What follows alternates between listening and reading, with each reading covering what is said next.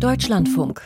Informationen am Abend. Heute mit Theo Gers im Studio. Guten Abend. Mindestens zwei Kühe sind, wie man so sagt, seit heute vom Eis. In Dubai und in Berlin. Wobei trotz gefundener Kompromisse auch feststeht, die zugrunde liegenden Probleme bleiben und sind keineswegs gelöst. Das gilt zunächst für die Klimakrise, auch wenn auf der Klimakonferenz in Dubai etwas Epochales beschlossen wurde. Die Abkehr von Kohle, Öl und Gas. Es wurde aber auch Zeit. Der zweite Durchbruch wurde in Berlin erzielt. Die Ampel hat das 17 Milliarden Euro Loch im Haushalt 2024 gestopft. Friedrich Merz, der Oppositionsführer, spricht dennoch von Tricksereien und aus der Unionsfraktion hören wir zu den Kompromissen, die zwischen SPD, Grünen und FDP gefunden wurden, das Wort Oberfaul. Ein hartes Urteil. Auch dazu mehr. Die weiteren Themen. In Polen wurde heute die neue Regierung vereidigt. Viktor Orban, der ungarische Premier, erpresst immer ungenierter die EU. Die soll 30 Milliarden Euro für Ungarn freigeben. Dann will auch Orban vielleicht den weiteren Hilfen für die Ukraine zustimmen. Und Israel steht wegen der humanitären Lage im Gazastreifen weiter unter internationalem Druck. Aber die Regierung Netanyahu kümmert das offenkundig nicht. Damit zunächst nach Dubai, wo heute auf der Klimakon wo heute mit der bei Klimakonferenzen üblichen Verspätung ein Ergebnis erzielt wurde, von dem einige hoffen, damit doch noch die Klimakrise in den Griff zu bekommen. Dass dafür das Verbrennen von Kohle, Öl und Gas ein Ende finden muss, das sehen jetzt alle Staaten der Welt ein. Die einen allerdings mehr, die anderen weniger. Aus Dubai Georg Ehring. Wie so oft kam die Einigung lange nach dem eigentlich geplanten Endzeitpunkt. Am späten Vormittag konnte Konferenzpräsident Ahmed Al-Jabr das wichtigste Ergebnis besiegeln. Hearing no objection, it is so decided. Acht Jahre nach dem Pariser Klimaabkommen gibt es nun die schon damals verabredete weltweite Bestandsaufnahme zum Klimaschutz und die Staatengemeinschaft hat daraus Schlussfolgerungen gezogen. We should be proud wir sollten stolz auf unsere historische Errungenschaft sein und die Vereinigten Arabischen Emirate, mein Land, sind zu Recht stolz darauf, dass wir ihnen geholfen haben, diese Sache voranzubringen. Besonders starker Beifall brandete auf, als Al-Jabr auf das Kapitel zu sprechen kam, um das die Konferenz zwei Wochen lang gerungen hatte. Zu fossilen Energien habe die Konferenz in der Abschlusserklärung eine Sprache gefunden. And we have language on fossil fuel in our final agreement for the first time ever. Der Klimagipfel ruft die Welt dazu auf, einen Übergang weg von fossilen Energien anzugehen, in ordentlicher, gerechter und ausgewogener Weise. Er soll in dieser Dekade beschleunigt werden. Bis zur Mitte des Jahrhunderts soll die Welt auf netto Null Emissionen kommen. Noch am Vorabend schien die Konferenz in einer Sackgasse festgefahren zu sein. Ein Vorschlag für ein Abschlusspapier enthielt einen bunten Mix von Maßnahmen, aber nur als Empfehlung und ohne jede Dringlichkeit. Nicht akzeptabel fanden die Europäische Union, viele Entwicklungsländer, Inselstaaten im Pazifik sowie die USA. Zwei Nächte und einen Tag lang dauerten die Verhandlungen, dann kam am Dienstagmorgen ein neuer Entwurf. Bundesaußenministerin Annalena Baerbock ist erleichtert. Wir kamen nach Dubai aus einer Welt, in der wir eigentlich auf zwei Stühlen saßen. Auf der einen Seite mit einem Fuß in der fossilen Welt, auf der anderen Seite mit einem Fuß in der Welt der erneuerbaren Energien. Jetzt hat sich die Welt entschieden. Diese Klimakonferenz besiegelt de facto das Ende des fossilen Zeitalters. Einen Schub bekommen die erneuerbaren Energien wie Wind und Sonne. Ihre Kapazität soll bis 2030 weltweit verdreifacht werden. Die Entwicklung anderer emissionsarmer Technologien soll beschleunigt werden, so die Atomenergie und die Abtrennung und Speicherung von CO2 aus Abgasen.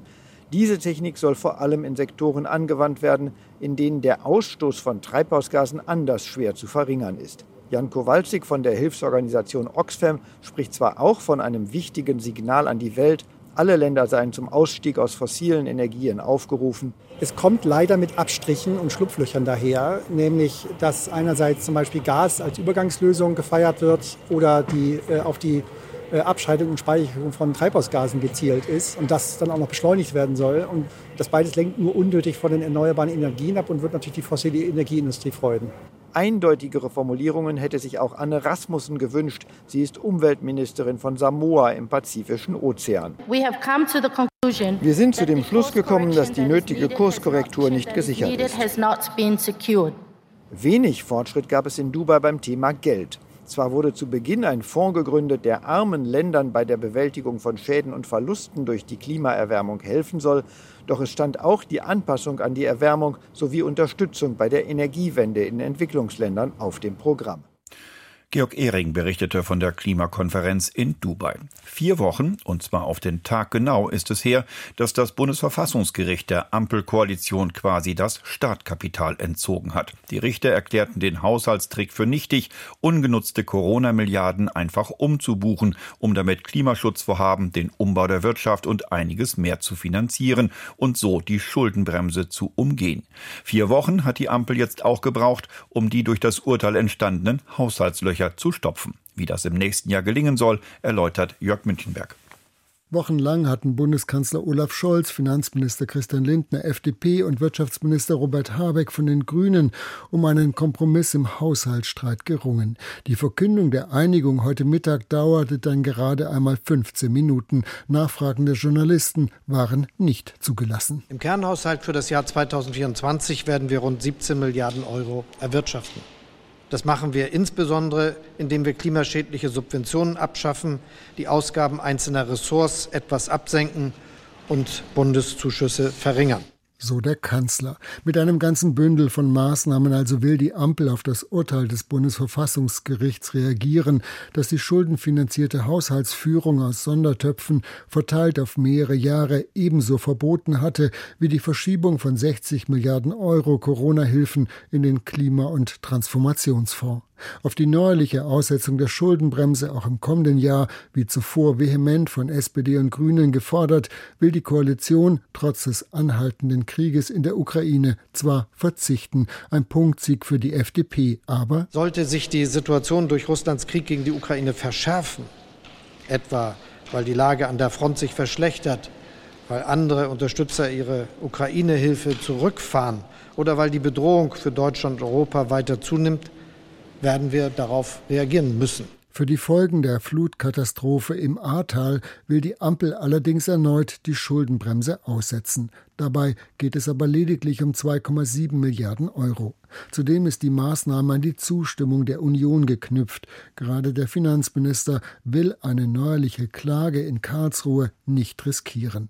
An anderer Stelle ist Lindner wiederum auf die Koalitionspartner zugegangen. Es wird keine Reduzierung von sozialen Standards geben ist das gemeinsame Versprechen ja auch dieser Koalition gewesen. Dennoch erreichen wir durch mehr Treffsicherheit bei Sozialleistungen eine Einsparung, so haben wir uns das vorgenommen, von 1,5 Milliarden Euro, auch im Bereich des Arbeitsmarkts, über die bessere Vermittlung von den Geflüchteten aus der Ukraine beispielsweise. Zudem sollen noch klimaschädliche Subventionen im Umfang von drei Milliarden Euro gestrichen werden, etwa durch die Abschaffung der Steuervergünstigungen für den Agrardiesel. Das sogenannte Dienstwagenprivileg bleibt dagegen unangetastet. Gleichzeitig soll der Bundeszuschuss zu den Netzentgelten in Höhe von 5,5 Milliarden Euro gestrichen werden, was wiederum deutlich höhere Stromkosten zur Folge haben dürfte. Doch auch der Klima- und Transformationsfonds muss mit weniger Geld auskommen. Wir werden die Einnahmen des KTFs steigern, indem wir auf den CO2-Pfad der GroKo zurückkehren. Wir werden umschichten im KTF und wir werden einsparen. Erklärte der Wirtschaftsminister. Bedeutet konkret, die CO2-Bepreisung soll im kommenden Jahr kräftiger ansteigen als bisher vorgesehen, anstatt 40 Euro je Tonne auf jetzt 45 Euro. Benzin dürfte dadurch um rund 4,5 Cent je Liter teurer werden. Gleichzeitig soll die Solarförderung gekürzt und die Kaufprämien für E-Autos früher als geplant beendet werden. An den großen Projekten aber, so Habeck, halte die Ampel weiter fest. Der Aufbau der Wasserstoffwirtschaft, die Dekarbonisierung der Industrie, aber eben auch die Bürgerprogramme, die Beibehaltung der EEG-Umlage sei genannt oder auch die Förderung der Wärmewende. Auch die geplanten Subventionen für die Chipindustrie sollen fließen. Die Milliardenhilfen für den Schienenausbau bei der Bahn werden jedoch nicht mehr aus dem KTF, sondern durch die Privatisierung von Bundeseigentum finanziert. Was genau verkauft werden soll, ist offen. Ich glaube, ein ausgewogenes, gutes Paket, das unser Land voranbringt so die Bilanz des Finanzministers, wobei zahlreiche Details eben noch immer offen sind. Bis Anfang Februar 2024 soll der Haushalt, so zumindest der Plan, endgültig dann von Bundestag und Bundesrat beschlossen werden. Die Ampel lässt weißen Rauch aufsteigen für den Haushalt 2024, Jörg Münchenberg berichtete. Aber, um im Bild zu bleiben, lange waberte dieser weiße Rauch nicht durch das politische Berlin. Am Mittag musste Olaf Scholz den Haushaltskompromiss auch im Bundestag verteidigen. Ruhig und gesetzt begann die Debatte, dann aber sorgte Friedrich Merz für Leben in der Bude. Frank Kappelan fasst die Debatte zusammen. Ich gehe davon aus, dass der Kanzler hoffentlich gleich pünktlich erscheint. Es ist ein turbulenter Tag. Selten kommt es vor, dass sich der Kanzler verspätet, vor allem wenn er selbst reden muss. Ich fange schon mal mit der Tagesordnung an. Interfraktionelles Verein Olaf Scholz hat eine Erklärung angekündigt, nicht etwa zum Haushalt, sondern zum Gipfel der EU. Europas Solidarität mit der Ukraine steht auf dem Spiel und da geht es natürlich auch ums Geld, um finanzielle Unterstützung für Kiew. Putin setzt darauf, dass die Inter internationale Unterstützung der Ukraine nachlässt. Die Gefahr, dass dieses Kalkül aufgehen könnte, ist nicht von der Hand zu weisen, leider. Scholz verspricht weiter Milliarden für Militärhilfe bereitzustellen. Das sieht der Haushaltskompromiss ausdrücklich vor. Sollte das nicht reichen, stellt der Kanzler in Aussicht, per Notlage eine höhere Schuldenaufnahme zugunsten der Ukraine zu beschließen. Sollte sich die Situation durch Russlands Krieg gegen die Ukraine verschärfen, weil die Lage an der Front sich verschlechtert, weil andere Unterstützer ihre Ukraine-Hilfe zurückfahren, dann werden wir darauf reagieren müssen. Genau das ist in den Augen des Oppositionsführers Trickserei. Für Friedrich Merz steht fest, im Laufe des kommenden Jahres wird das Geld wieder nicht reichen, dann wird Scholz Schulden machen müssen. Das Grundgesetz aber lasse nur unvorhergesehene Notlagen zu. Es ist eine vorhersehbare Notlage, die Sie spätestens zur Mitte des Jahres erklären werden müssen. Und dann wollen Sie uns in Anspruch nehmen, noch einmal für die Überschreitung der Verschuldensgrenze des Grundgesetzes. Diesen Trick lassen wir Ihnen nicht durchgehen. FDP-Vize Johannes Vogel will davon nichts wissen. Die Schuldenbremse steht, aber es lasse sich eben nicht alles vorhersagen. Wenn durch eine fundamentale Veränderung der internationalen Lage eine außergewöhnliche Notsituation eintreten würde, dann ist es ein Akt der Selbstverständlichkeit, darauf hinzuweisen, dass unser Grundgesetz diesen Staat dann handlungsfähig macht. Und Grünen-Fraktionschefin Britta Hasselmann freut sich, dass die Liberalen den Abbau klimaschädlicher Subventionen nicht länger blockieren. Das ermöglicht uns an anderer Stelle Spielräume im Haushalt. Friedrich Merz hört solche Argumente nicht. Der CDU-Chef ist angefressen wie nie. Er will die Ampel vorführen, ein halbgarer Haushaltskompromiss und vertagte Entscheidungen bei der Migration. Das muss aus seiner Sicht zu Neuwahlen führen, jedenfalls Jedenfalls wird er später den Kanzler dazu auffordern, die Vertrauensfrage zu stellen. Erst einmal aber arbeitet er sich an SPD-Chefin Saskia Esken ab. Er nutzt die Aussprache, um seinen Kurs gegenüber der AfD zu rechtfertigen. Frau Esken, Sie haben auf Ihrem Bundesparteitag es für richtig gehalten, zu sagen, CDU und CSU hetzen im Chor mit der AfD gegen die Ampel. Und wenn das dann noch der Beifall hier in dieser Fraktion ist, der das auslöst, wenn ich Sie zitiere, dann wissen wir ziemlich genau, auf was wir uns einzustellen haben in der Auseinandersetzung mit Ihrer Partei und Ihrer Fraktion. Saskia Esken nickt. Nichts will sie zurücknehmen. Lars Klingbeil, der Co-Chef der Sozialdemokraten, sitzt direkt neben ihr, grinst konsterniert und schüttelt den Kopf über einen Oppositionsführer, der sich weiter in Rage redet. Was Sie hier gemacht haben, es ist ein Tiefpunkt in der politischen Kultur. Kultur dieses Hauses, wenn es dazu auch noch Beifall aus Ihrer Fraktion gibt. Die Aussprache über europäische Themen findet praktisch nicht statt. Für die AfD stellt Parteichef Tino Kropala weiteren Widerstand gegen die Haushaltspolitik der Ampel in Aussicht. Die CO2-Abgabe wird dann nicht um 30 Euro die Tonne steigen, sondern um 45 Euro. Damit wird weiter die Inflation nächstes Jahr angeheizt und dieser Wirtschaftsstandort wird weiter ruiniert. Das ist ihre Politik und die werden wir verhindern. Von vorweihnachtlichem Frieden ist dem Hohen Haus also nichts zu spüren. Haushalts- und Flüchtlingspolitik dürften weiter für heftige Kontroversen sorgen. Frank Kapellan berichtete, und die Ampel, sie wäre nicht die Ampel, wenn es nicht kaum, dass der Streit über den Haushalt mit Ach und Krach gelöst wurde. Sie wäre nicht die Ampel, wenn es nicht gleich wieder neuen Streit gäbe, wobei es genau betrachtet ein alter Streit ist, den allerdings vier, fünf Wochen lang niemand so richtig auf dem Zettel hatte. Es geht darum, Abschiebungen von ausreisepflichtigen Ausländern zu erleichtern. Ein Vorhaben, das Anfang November so mit den Bundesländern abgesprochen wurde, bei dem FDP und Grüne aber jetzt so überkreuzt überkreuzt sind, dass die Ampel erstmal nichts liefern kann. Aus Berlin Katharina Hamburger. Sie haben hier Zusagen gemacht, die Sie nicht einhalten können, wettert Friedrich Merz in seiner Antwort auf die Regierungserklärung in Richtung Olaf Scholz und meint damit vor allem die Asyl- und Migrationspolitik. Ganz konkret das, wie es die Bundesregierung nennt, Rückführungsverbesserungsgesetz das unter anderem eine Reihe von Verschärfungen bei den Regelungen zu Abschiebungen, aber auch Arbeitserleichterungen für Asylbewerber enthält. Scholz habe das Vertrauen in der Ampelkoalition bei diesen Fragen nicht mehr, meint Merz. Sie haben mir das, als ich bei Ihnen war, am 13. Oktober voller Stolz ausgehändigt. Sie hatten das selbst gelesen, so sagten Sie, und das sei eines der handwerklich am besten gelungenen Werke Ihrer Koalition und waren ganz stolz darauf, was Sie da präsentiert haben krachend gescheitert an dieser Fraktion, die das nicht bereit ist mitzumachen. Sagt der Unionsfraktionschef und meint damit vor allem die Grünen.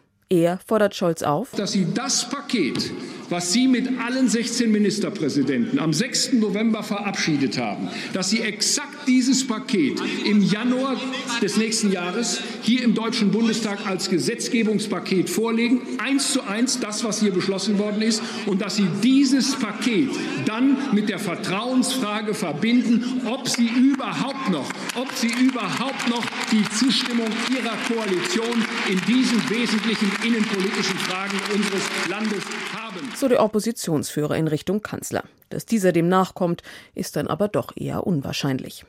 Das Gesetz, über das März spricht, war erst in der vergangenen Sitzungswoche in den Bundestag eingebracht worden, zeitgleich mit den von der Ampel geplanten Änderungen des Staatsangehörigkeitsgesetzes, quasi als ein Paket.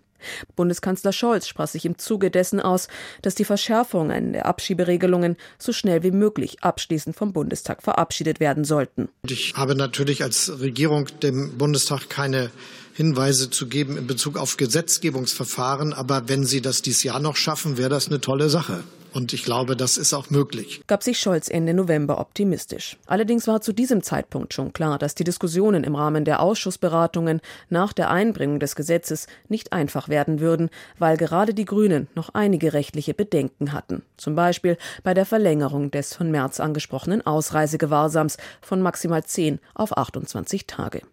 Auch beim Staatsangehörigkeitsrecht gab es noch unterschiedliche Vorstellungen in der Koalition. Was aber nicht ungewöhnlich ist, Gesetze ändern sich häufig noch im Laufe des parlamentarischen Verfahrens. Dass die Ampel aber ausgerechnet mit diesen beiden Gesetzen noch nicht fertig geworden ist, nutzt nun die Union, auch weil sich über die Grundzüge des sogenannten Rückführungsverbesserungsgesetzes die Ministerpräsidenten und Präsidentinnen bereits im Mai geeinigt haben. Auch die Bild-Zeitung griff das Thema auf, schrieb davon, der Asylpakt sei geplatzt von einer Katastrophe und Megazoff. Innerhalb der Ampel weist man das zurück. Man habe, was sowohl die Abschieberegelungen als auch das Staatsangehörigkeitsgesetz betrifft, sehr gute, konstruktive und kollegiale Gespräche geführt, heißt es aus der Koalition. Es sei vieles geeint, weniges noch nicht. Man rechnet mit einem zeitnahen Abschluss. Katharina Hamburger berichtete und damit nach Warschau zum Regierungswechsel, der dort heute endgültig vollzogen und der auch in Berlin von Olaf Scholz besonders gewürdigt wurde. Denn als Scholz heute im Bundestag ans Rednerpult trat, um den Ampelkompromiss zum Haushalt zu verteidigen und auf den EU-Gipfel vorauszublicken, gratulierte er gleich zu Beginn seiner Rede erstmal dem neuen polnischen Ministerpräsidenten Donald Tusk. Wohl auch, weil nirgendwo sonst, außer vielleicht in Brüssel, die Hoffnungen auf Tusk und einen Politikwechsel größer sind als in Berlin. Heute wurde die Ministerriege von Donald Tusk verteidigt, vereidigt. Aus Warschau Martin Adam. Die neue Regierungsmannschaft fährt nicht in Limousine vor, sondern im Reisebus. Danke, Polen, steht groß auf den Seiten, als der Bus wie eine fahrende Plakatwand vor dem Warschauer Präsidentenpalast hält. Drinnen vereidigt Präsident Andrzej Duda die neue Regierung um Donald Tusk und gratuliert, durchaus zweideutig. Es wurde eine Wahlentscheidung getroffen, die einer Partei den Sieg bescherte, aber der daraus resultierende Prozess endet heute tatsächlich mit dem Sieg eines anderen Teils der politischen Szene. Ich gratuliere Ihnen vor allem zu dieser Entschlossenheit. Duda hatte zuerst der stärksten Kraft der Peace den Auftrag zur Regierungsbildung erteilt, die aber nach den Wahlen über keine Mehrheit mehr im Parlament verfügt. Jetzt muss er Tusk, dem Kandidaten der bisherigen Opposition, den Eid abnehmen. Man teile sich jetzt die Verantwortung für Polen, sagt Duda, und er sei bereit, nach gemeinsamen Lösungen zu suchen, wenn es dem Wohl Polens dient. Aber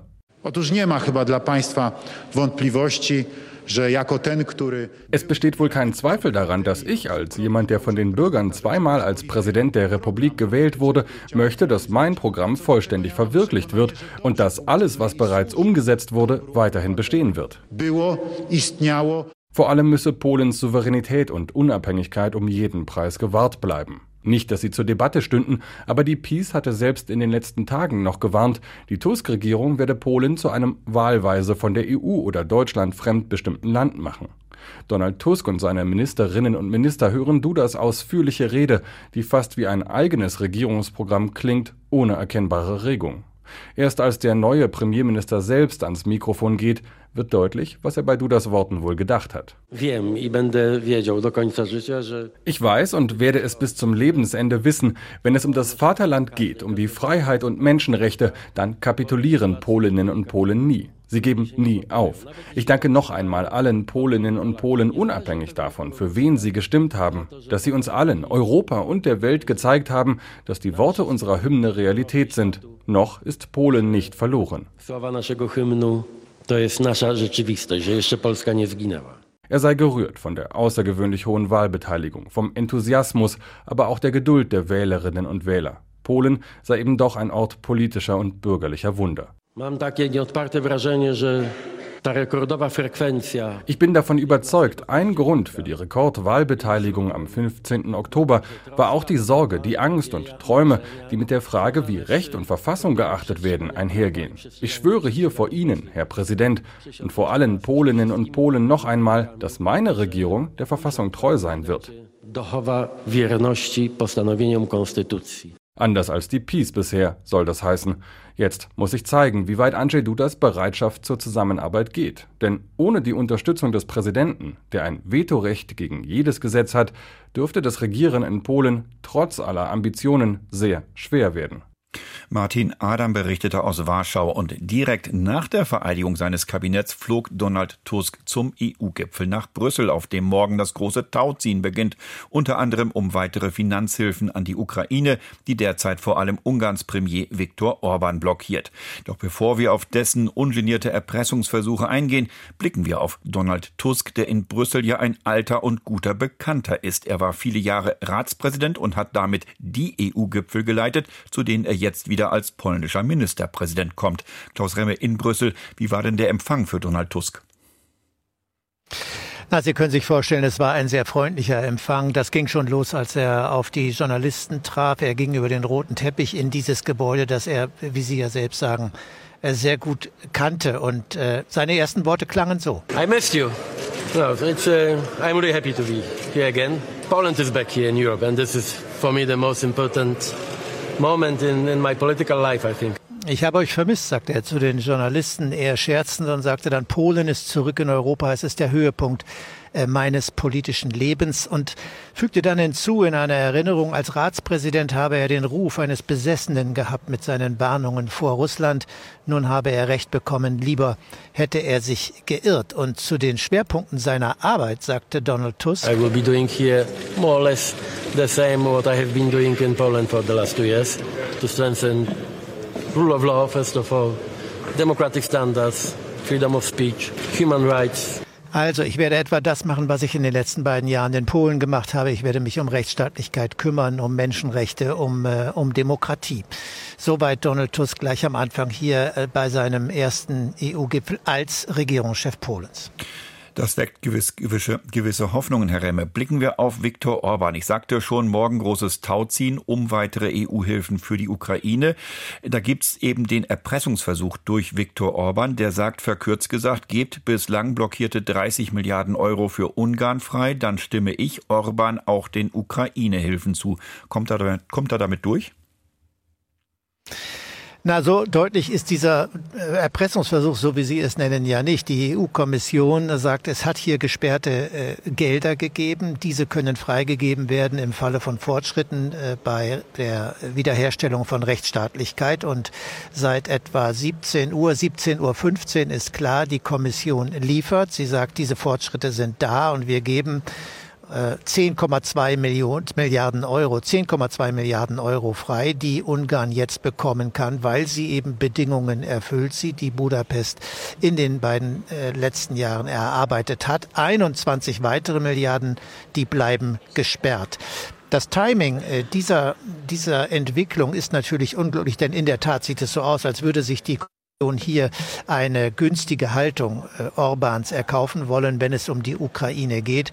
Ähm, wir werden sehen, wie das auf dem Gipfel wird, ob diese 10,2 äh, Milliarden reichen, Orban hier nun äh, konstruktiv zu stimmen und Beschlüssen zur Ukraine zuzustimmen. Aber noch ist das alles andere als sicher. Blicken wir noch ganz kurz auf das Westbalkan-Treffen, das dem Gipfel heute Abend vorgeschaltet ist. Können die Westbalkanstaaten neue Hoffnungen schöpfen, Herr Remme? Also wenn es nach dem Bundeskanzler geht, auf alle Fälle. Wir haben ja eben schon kurz äh, einen Auszug aus seiner Regierungserklärung gehört. Zum Westbalkan war er völlig eindeutig. Er sagte, seit 20 Jahren warten einige dieser Staaten auf einen EU-Beitritt. Und dann weiter. Es ist höchste Zeit, dass nun wirklich alle das ganz große Ganze sehen, sowohl die Beitrittskandidaten als auch die EU-Mitglieder. Dieses große Ganze ist die historische Chance, die Region ein für alle Mal fest in Europa zu verankern und die Konflikte der Vergangenheit genau dies sein zu lassen, Vergangenheit. Also, das ist die Meinung von Olaf Scholz, Herr Gers. Aber äh, die Sache ist äh, alles andere als in trockenen Tüchern. Gerade zum Beispiel mit Blick auf Bosnien-Herzegowina mit internen Spannungen im Land ist nicht sicher, ob zum mhm. Beispiel auch Bosnien auf eine Eröffnung der Beitrittsverhandlungen hoffen kann. Einige sind dafür, dass das im Gleichschritt mit der Ukraine passieren muss. Klaus Remmer, vielen Dank nach Brüssel. Und wir gehen direkt nach Tel Aviv zum Nahostkonflikt, der ja seit dem 7. Oktober, dem Angriff der Hamas, wieder heiß gelaufen ist. Clemens Fehrenkotte in Tel Aviv. Blicken wir zunächst auf die Lage am Boden im Gazastreifen. Die humanitäre Lage ist kaum noch zu beschreiben, sagen Beobachter, katastrophal. Und jetzt kommt auch noch schlechtes Wetter. Jetzt kommt grauenvoll schlechtes Wetter. Der Winter setzt hier ein und zwar mit buchstäblich sinnflutartigen Regenfällen seit gestern Nacht. Und das hat einen Großteil aller Behelfszelte auch, vor allen Dingen von denjenigen, die Binnenflüchtlinge sind, 1,9 Millionen, alle unter Wasser gesetzt. Und das war zusätzlich zu den engen Versorgungsengpässen, zu dem Hunger, der nach Antwort der Vereinten Nationen auch herrscht, dann noch mal obendrauf und das hält auch an, dieses schlechte Wetter und vor allem die kalten Temperaturen nachts auch. Es ist alles durchgeweicht und letztendlich ist dort die Lage wohl der Superlativ von wirklich schlecht. Nun gab es gestern eine Resolution der UN-Vollversammlung, das muss man betonen, denn deren Resolutionen haben nicht das Gewicht wie Resolutionen des UN-Sicherheitsrates. Gleichwohl, die Vereinten Nationen fordern mehrheitlich einen sofortigen humanitären Waffenstillstand. Und es stimmten mehr Länder zu als beim letzten Mal, aber das beeindruckt die israelische Regierung nicht. Also als Meinungsbild ist das sicherlich klar, aber das Entscheidende ist äh, für Sie, dass das nicht bindend ist, wie Sie sagten. Und der Außenminister Israels hat das also auch mit den Worten zurückgewiesen. Man werde also mit oder ohne internationale Unterstützung den Krieg gegen die Hamas fortsetzen, weil das wäre, so sagt er, ein Geschenk an die Terrororganisation Hamas das Zitat Ende von Eli Kohn, dem Außenminister. Mehr Gewicht hat allerdings dann die Ankündigung, auch die Aussage von US-Präsident Joe Biden, der vor einigen Tagen gesagt hätte, Israel würde Gefahr laufen, die weltweite Unterstützung zu verlieren wegen der, Zitat, wahllosen Bombardierungen. Das hat hier nachdrücklich Eindruck verschafft. Das heißt, wenn es nicht die UN sind, dann kann es eventuell die amerikanische Regierung sein, die auf Israel noch Einfluss nehmen kann in dieser Frage? Ja, es kommt morgen der, UN, der US-Sicherheitsberater Sullivan, dann kommt der Verteidigungsminister, es kommt der Generalstabschef und alle drei wollen mit äh, Premierminister Netanyahu und den Konterparts bei den Militärs darüber sprechen, wann wird der Krieg beendet. Israelische Medien, unter anderem auch die Tageszeitung Ares berichten, dass letztendlich die Regierung befürchte, dass es ein Timelimit gäbe, eine Zeitbefristung und zwar bis Ende dieses Jahres. Clemens Fehrenkotte live aus Tel Aviv zur Lage im Gazastreifen und den Plänen der israelischen Regierung. Vielen Dank. Und damit enden diese Informationen am Abend. Was der Tag sonst noch gebracht hat, das erfahren Sie hier im Deutschlandfunk in der Sendung Das war der Tag um 23.10 Uhr. Hier am Mikrofon verabschiedet sich Theo Gers. Ich wünsche Ihnen noch einen schönen Abend.